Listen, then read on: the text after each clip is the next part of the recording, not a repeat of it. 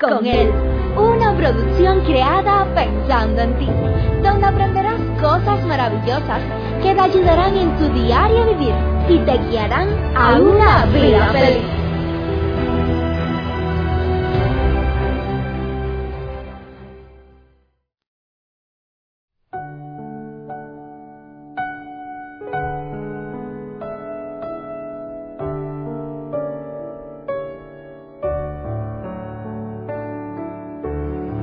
¿Cuántas veces nos hemos encontrado discutiendo con nuestros hijos debido a su comportamiento?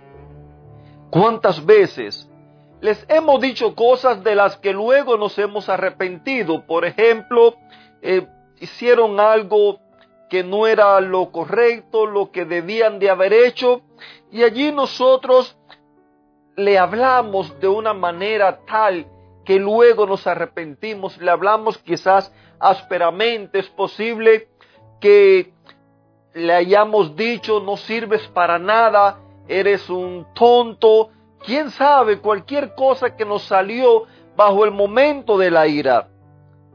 Somos de aquellos que recurrimos al castigo físico como dar bofetadas, nalgadas, porque creemos que eso es lo único que sirve.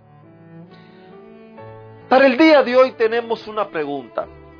¿Por qué será que como padres en muchas veces recurrimos al castigo inapropiado y llamamos castigo inapropiado a esas escenas donde existen los golpes, donde desacreditamos el valor del muchacho, donde le damos bofetada, donde lo aislamos de las demás personas, He visto muchachos a los que le han quemado alguna parte de su cuerpo para que aprenda a no, para que aprenda a respetar y no volver a hacer eso. He visto muchachos como han sido golpeados brutalmente. ¿Por qué será que recurrimos a ese tipo de métodos? Según los estudios, es más fácil tratar de hacer cambiar la conducta de un pequeño inmediatamente frente a los golpes, frente a las amenazas, frente a los insultos, que nosotros mismos como padre dedicar tiempo para instruirlo, dedicar tiempo para guiarlos. El buscar la manera que los pequeños cambien de actitud rápidamente, sí trae, trae una consecuencia a corto plazo. Muchacho cambia, cualquiera frente a los golpes cambia. Recuerdo cuando muchacho, nuestro padre no era de hablar, él solamente actuaba con lo primero que tuviera en la mano. Y uno rápidamente cambiaba. Pero ese era un cambio exterior por miedo a un castigo no era un cambio interior. Y los estudios nos demuestran que estos tipos de castigo a la larga producen toda clase de problemas para los hijos y también para ellos mismos como padre. Por lo regular, los hijos más rebeldes, aquellos que en muchas ocasiones caen en problemas bien bajos, en conductas inapropiadas son aquellos que provienen de hogares donde han tenido padres estrictos, padres que parecen dictadores, padres que no tienen flexibilidad con sus hijos, padres que nunca supieron educar a sus hijos. Quizás porque temían perder su poder paternal.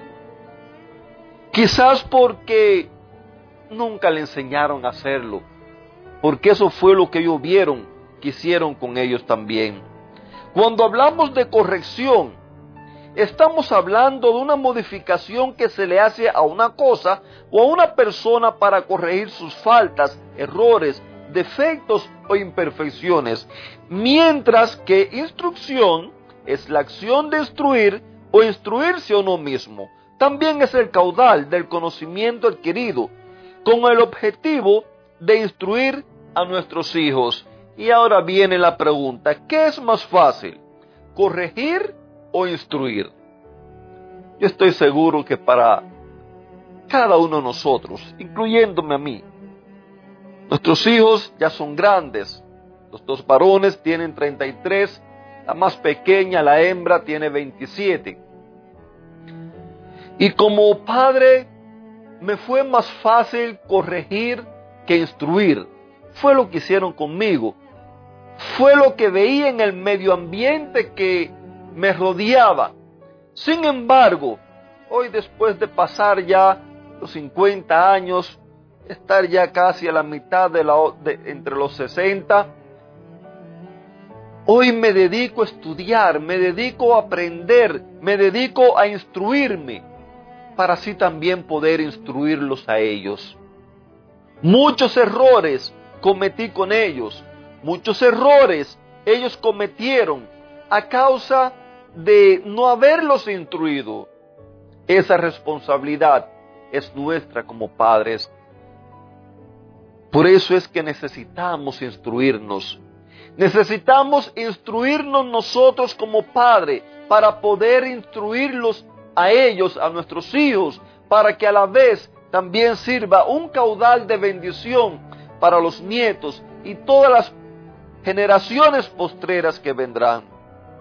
La Biblia nos enseña en el libro de Efesios capítulo 6 verso 4, y ustedes padre, no hagan enojar a sus hijos, sino más bien edúquenlo con la disciplina y la instrucción que requiere el Señor. Este verso lo vamos a estar estudiando repetidamente dependiendo de la versión que haya ido escogiendo para el día, ya que hay mucho que hablar de él. Nosotros, Padre, no provoquemos a ir a nuestros hijos. Quizás vayamos, retrocedamos un poco de años atrás cuando nosotros éramos pequeños, nuestro padre frente a otras personas nos golpeaba, nos castigaba. Yo recuerdo muchas veces haber visto cómo en mi propia cara se reían de mí cuando mi padre eh, me castigaba, me golpeaba. También yo lo hice con los otros muchachos del barrio. Pero, ¿cómo nos sentíamos en aquel momento? Nos daba pena, nos avergonzaba, nos abochornábamos. Eso es lo mismo que hacemos con nuestros hijos. Eso es lo que queremos para ellos, hacerlos sentir mal. La Biblia nos enseña, es clara en decirnos, no provoquemos a ir a nuestros hijos, no hagamos enojar a nuestros hijos. Y quizás usted se pregunte, ¿y entonces cómo le voy a enseñar? En, las próximas, en los próximos días, por lo menos las próximas dos o tres semanas, vamos a estar hablando acerca de esta temática. Vamos a ver qué es lo que nos enseña la Biblia, ya que el verso nos dice, más bien edúquenlo con la disciplina y la instrucción que quiere el Señor. O sea,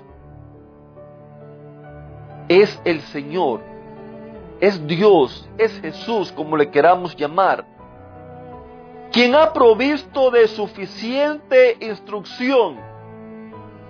Es Él el que ha puesto a nuestro alcance todo el material, todo el conocimiento para que nosotros eduquemos a esos bebés, a esos pequeños de Él, a esos hijos que Él nos ha dado, que nos ha prestado que lo eduquemos para su gloria y su honra, que lo eduquemos de tal manera que el día de mañana puedan llegar a ser personas de bien, que lo eduquemos de tal manera que el día de mañana crezcan sanos física y mentalmente y puedan traernos gozo, paz y alegría como Padre al ver cómo han podido crecer, cómo han podido desarrollarse, cómo han podido funcionar en la vida. Recuerda, querido amigo, para que todo esto sea una realidad, todo esto se logra viviéndola con Él. Que Dios te bendiga. Te mando un fuerte abrazo y te deseo un lindo y bendecido día.